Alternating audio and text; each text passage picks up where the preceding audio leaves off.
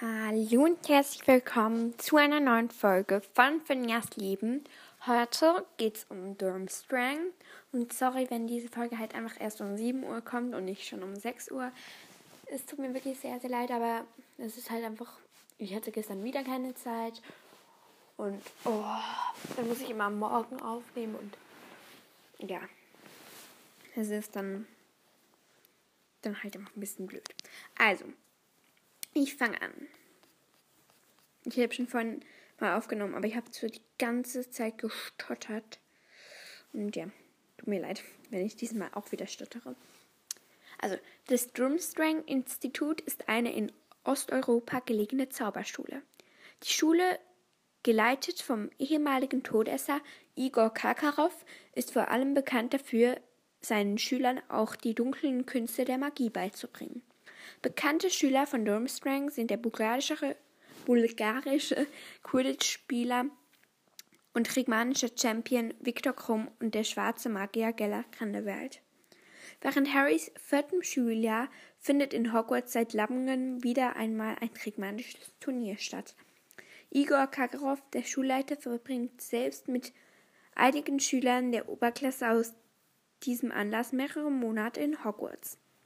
Die Gäste aus Durmstrang kommen mit einem riesigen Schiff, auf welchem sie während, der, während ihrer Zeit in Hogwarts auch leben.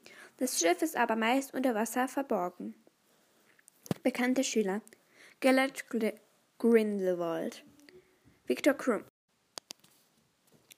Viktor Krumm, dann Poliakov, früherer Rektor, Igor Karkarow, Igor Karkarows Assistent, Durmstrang-Mädchen, unbekannter Durmstrang-Schüler.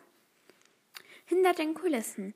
In einem Interview mit Akio Kote erklärt J.K. Rowling, dass Durmstrang sich in Skandinavien befindet, im höchsten Norden von entweder Schweden oder Norwegen. Allerdings nach Krumms Beschreibung der Umgebung der Schule in Harry Potter und der Feuerkelch Buch passen sie nicht zur, zur Nordschweden, passen aber hervorragend zu denen, die in Norwegen zu finden sind.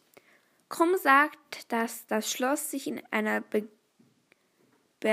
bergigen Region befindet und in großer Nähe zumindest zwei Seen. Krumm ging, also in großer Nähe zumindest zwei Seen. Krumm ging dann ins Detail mit der Beschreibung des Klimas bei Durmstrang und erklärte, dass, der, dass es während der Wintermonate nur wenig Sonnenlicht gibt. Der höchste Punkt in Schweden ist der Berg Kebnekaise mit 2117 Metern. Das ist ziemlich gering im Vergleich mit Norwegens höchsten Berg Galdoppingen, der 2469 Meter hoch ist.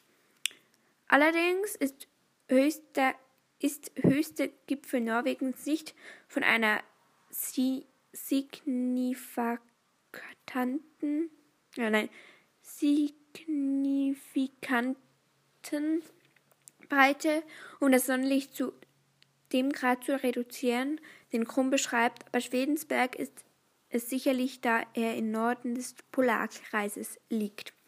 Darüber hinaus ist Galoppingen umgeben von etlichen großen Seen und eingeschlossenen Jede und Rusvatenet. Sorry, wenn ich das einfach falsch ausspreche. Wohingegen der nördlichste Punkt von Schweden keine Seen hat. Der nächste See in Tornetsk, der in Nordwest liegt, auch befindet sich Galapopin in der Nähe eines Fjords, was den Grund erklären könnte, warum die Schule das Schiff zum Reisen benutzt. Ja, also da würden jetzt auch mega, mega viele Sachen kommen, aber ich glaube, das ist nie mehr vor. ich habe schon vorhin mega viel vorgelesen, aber ich habe so viel gestottert und habe ich dann einfach wieder ups, weg.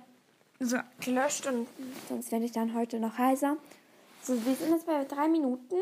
Ich glaube, das ist eine gute Zeit. Ja, und ich muss jetzt auch noch meine Zähne putzen und dann gehe ich dann langsam dann auch in die Schule. Und ich hoffe, euch hat diese Podcast-Folge gefallen und sage danke, dass ihr mir zugehört habt und ciao, Kakao.